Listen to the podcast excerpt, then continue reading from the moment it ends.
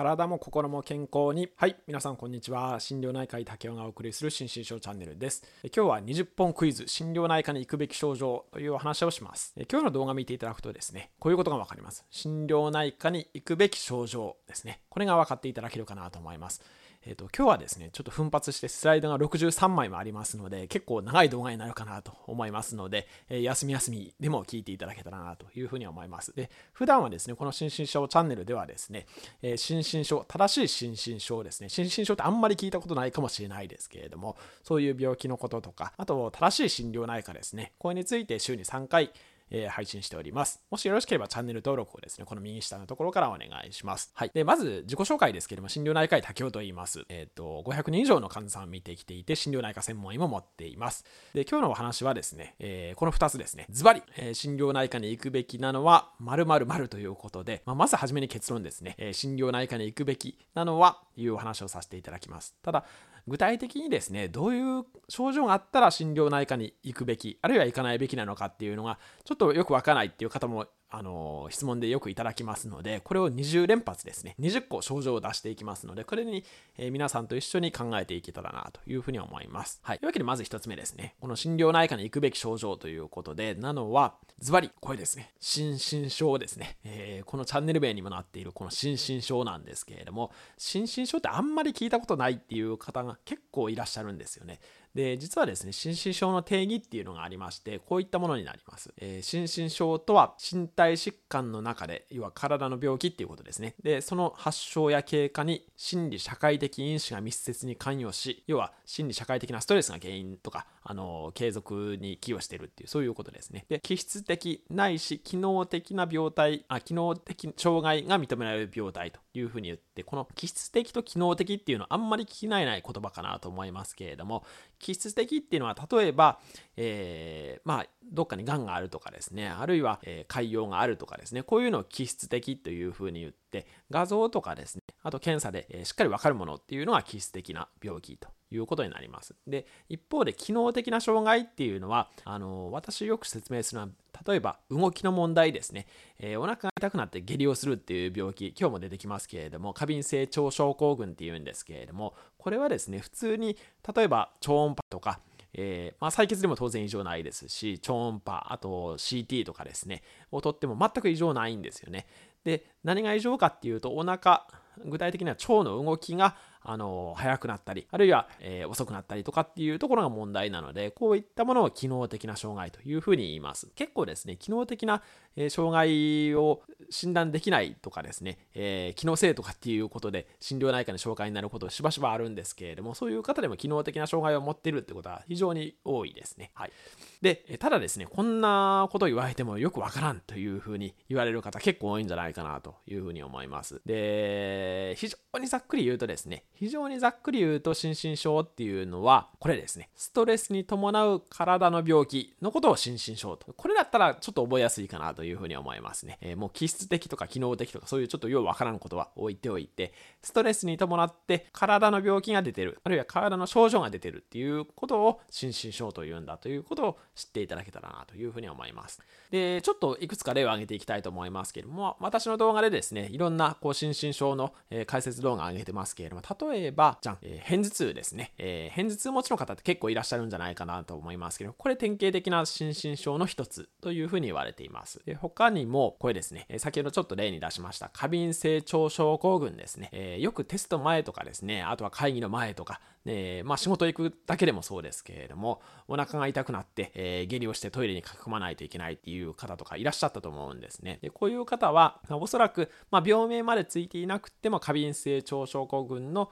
まあ、毛がある方なんだろうと思います。で、他にもですね、えー、これも動画にまとめてますけれども、気管支喘息ですね。気管支喘息も、え代表的な心身症の例というふうに言われています。で、ここまで聞いてですね、えー、こういうおばちゃんが出てきて、病名って今まあ3つ解説してもらいましたけど、自分でわかるわけないじゃないですかっていうふうに、えー、怒っている方もいらっしゃるかと思うので、えー、ここからはですね、え心療内科に行く、あるいは行かない20連発クイズっていうことで、え症状にフォーカスして、症状、具体的なこういう症状があったら心療内科に来てほしい。あるいは、えっ、ー、と、他の診療科で見てもらった方がいいよっていうのを20個解説していきたいというふうに思います。えっ、ー、と、ちょっと頑張って最後までお付き合いください。で、一応ですね、20個順番に症状を上げていくんですけれども、いずれもですね、このストレスがきっかけとなるということはついてきているというふうに思ってください。というのは、えっ、ー、と、一番初め、まあ、ちょっと答え言ってしまいますけれども、熱っていうのを出しますけれども、熱がストレスがきっかけとなるっていうのを、ストレス性高体温症って言いますけれども、そうじゃない熱の原因っていうのももう山ほどいっぱいあるんですよね。例えば感染症とか、あるいは、えっ、ー、と、膠原病っていう、えっ、ー、と、リウマチみたいな病気ですね。あとは悪性腫瘍、いわゆる癌ですね。癌でも一部、えー、熱が出ることもあったりもしますので、えー、この他の原因っていうのももちろんいっぱいあるんですね、症状によっては。なので、えー、その中でもストレスが原因となるというのを、まあ、枕言葉みたいについているというふうに思って、え、この動画を見ていただけたらなというふうに思います。で、えー、一個一個ですね、病名の疑い病名の解説をしていきます。ただ、これはあくまで疑いですので、えー、きちっと診断してもらう必要はありますので、そこは必ず、えー、病院、お医者さんにかかっていただけたらなというふうに思います。はい。じゃちょっと前置きが長くなりましたけど、始めていきますね。まず一発目、発熱。えー、これ先ほど言いましたように、発熱は、え、当然ですけれども、体の症状なので、え、心療内科に受診していただいて結構です。で、これが疑われる病名としては、心身症の病名としては、ストレス性高体温症というので、これちょっと他の動画で3回シリーズで解説させていただきましたけれども、ストレスでも熱が出るっていうことあるんですよね。なので、えー、発熱でいろいろも検査に検査を重ねて検査し尽くしたけれども原因よくわからないっていう方は、あの、ストレス性高体温症ですね。別名、心因性発熱とかですね、機能性高体温症とかって言ったりもしますけれども、こういったの病気は、え診療内科で見ることが可能です。はい、こんな感じでいきますのでいいですか？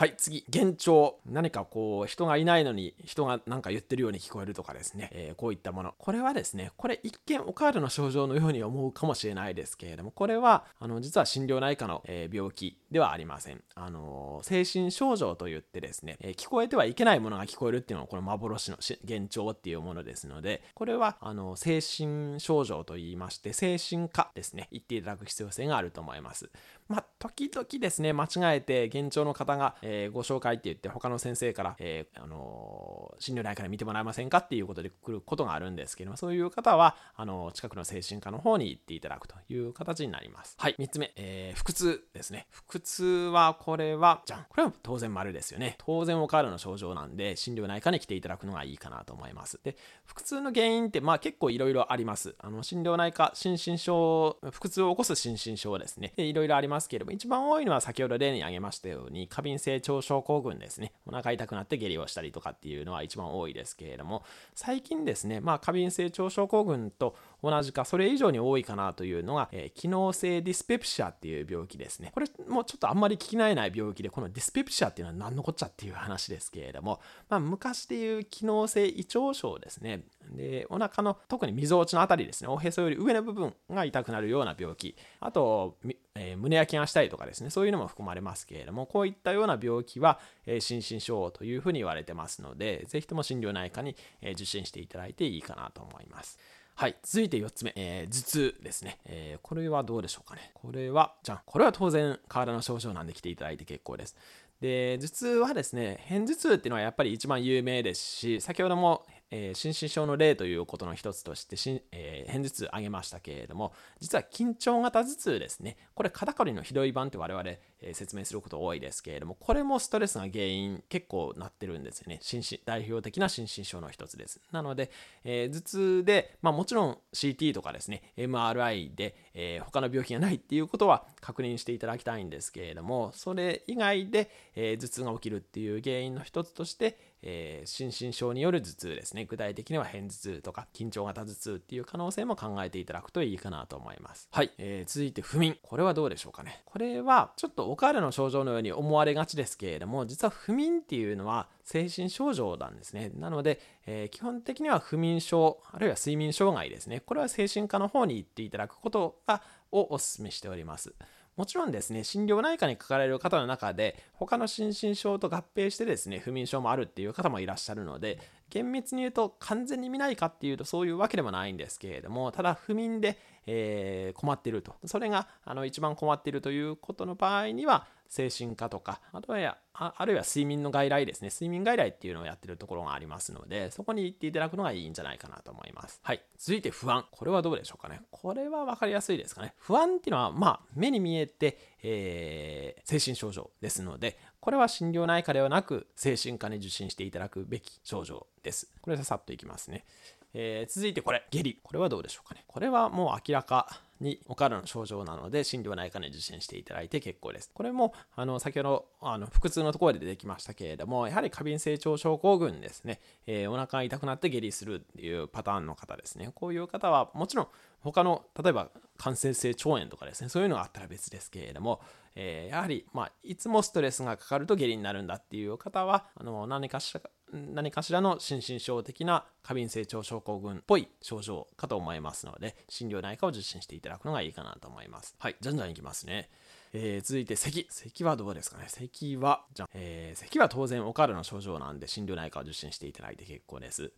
えっ、ー、と、咳をが出る、えー、心身症といって一番有名なのはですね、心因性外装といって、えー、外装、外装って全然一般の方は聞き慣れないと思いますけれども、咳のことをですね、医学用語で外装っていうふうに言うんで、えー、で、これを、え、ー、と、出すのが、えー、心因性外装ですね。心因性っていうのは心が原因の性、あの、性っていうふうに書きますけれども、これが一番有名です。ただ、それ以外にも咳が出る、えー、心身症といえばですね、例えば咳喘息って言って、喘息というとですね、先ほどちらっと挙げましたように、息が苦しくなるとかですね、そういったイメージをお持ちですけれども、咳がよく出る喘息っていうパターンもあるんですね。こういったものは、えっ、ー、と、心療内科で受診していただいても結構ですし、あとは、えっ、ー、と、アトピー外装といってですね、これもちょっと難しい名前なんですけれども、あの、咳がですね、アトピー素因によって起きているっていうものもあるんですね。で、アトピーも、あの今日は挙げてないですけれども、心身症の一つなんですね。アトピー性皮膚炎ですね。なので、まあ、咳の原因もいろいろあるんですけれども、その一部がですね、えー、心身症的な要素を含んでいるということは知っておいていただけたらなというふうに思います。はい。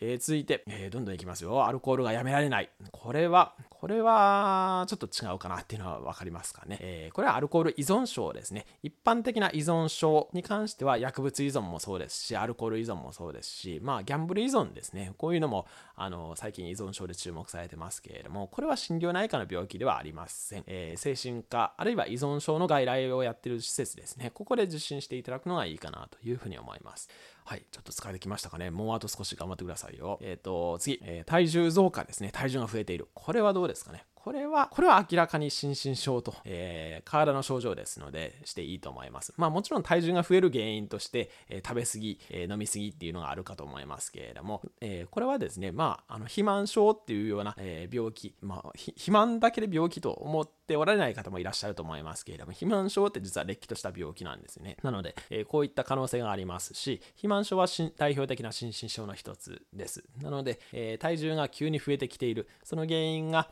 まあ、食事を食べ過ぎているとかですね、こういったものも含めて、診療内科に相談していただくのがいいかなというふうに思います。はい、続いて、これ、物忘れ。これはどうでしょうかね。これは×ですね。これは体の症状ではないですね。物忘れっていうのは、えっ、ー、と、まあ、精神科でも見てくださるところもありますし、あるいは脳神経内科ですね。まあ、昔神経内科と言ってましたけれども、こういったところで、えー、物忘れの外来ですね。認知症外来っていうのをやっているところもありますので、もちろん精神科でもありますし、えー、こういったところを受診していただくのがいいんじゃないかなというふうに思います。はい、続いて、えー、呼吸苦ですね。呼吸が苦しい。これはどうでしょうかね。これは、これは当然丸ですね。えー、呼吸器は、えー、体の症状ですので、心療内科を受診してください。えー、これをだ、あの、呼吸苦が出る病名って、まあ、いろいろありますね。えー、一番有名なのは、心身症の中で一番有名なのは、気管支喘息ですね。ですけれども、えー、パニック症ですね。これは厳密には精神疾患の分類にも入るんですけれども、結構ですね、その過換気症候群といって、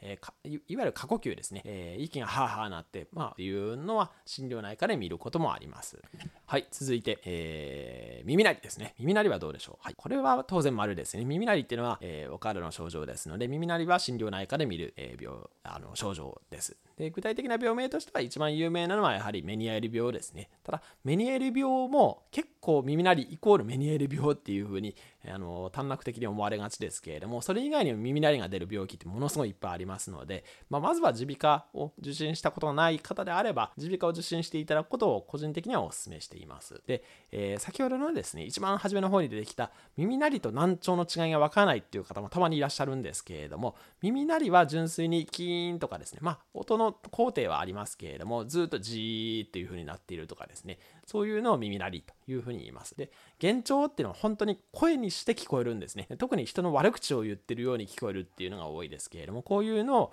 え幻聴っていうふうに言います。なので、耳鳴りは心療内科で見るんですけれども、幻聴に関しては、え心療内科というよりもむしろ精神科を受診していただく方がいいと思います。はい、どんどんいきますよ。えっ、ー、と、続いて、えー、歯の痛みですね。これはどうでしょうかね。まあ、痛み系は当然体の症状なんで、心療内科を受診して OK っていうのも、皆さん薄々気づかれてるかなと思います。あの、口の中の症状って実は結構あのいっぱいあるんですよね。でこういうのをあのああと舌が痛いっていうベロですねベロが痛いっていう方もいらっしゃいますね。えー、そういうの舌痛症舌が痛い症っていうふうに書くんですけれどもこういうのもあったりもします。で、えーと、こういった口の中の症状ですねこういうのを口腔異常干渉というふうに言ったりもします。あの口の中のことを医学用語で口腔ってちょっと難しい字書きますけれども言うんですね。なので、えー、口の中に例えば口内炎とかあっても皆さんものすごい気になるし痛いじゃないですか。で口の中ってものすごい敏感なんですよね。なのでこういう質で、えー、悩んでおられる方の中に一部心身症的な要素の方が結構いらっしゃるのでこれは心療内科に、えかかっていただいていいかなというふうに思います。はい、えー、続いて気分の落ち込みこれはどうでしょうかね。これは、これは違いますね。これは精神科に行っていただく方がいいかなというふうに思います。これはもちろんうつ病とかですね、そういったことを適応障害とかそういったものを疑いますので、えー、心療内科ではなく精神科を受診していただくのがいいと思います。はい、続いて、えー、これ、顎の痛み。これも、まあ、痛み系はもう心療内科で先ほどちらっと言ってしまいましたけれども、痛みは心療内科なんですね。えー、顎の痛みも心身症です。で特に顎関節症ですね。これは代表的な心身症の一つで結構顎の痛みでえー、歯科を点々とされてマウスピースを作ったりとか歯を抜いたりとかですね歯のしょ歯とか噛み合わせの、えー、あれをしたりとかっていう方いらっしゃいますけれどもこれは、えー、心療内科の病気として見させていただくことが多いです。はい、で最後この節々の痛みですね、えもうだいぶ先ほどから言ってますけれども痛みに関しては心療内科で見る病気ということで、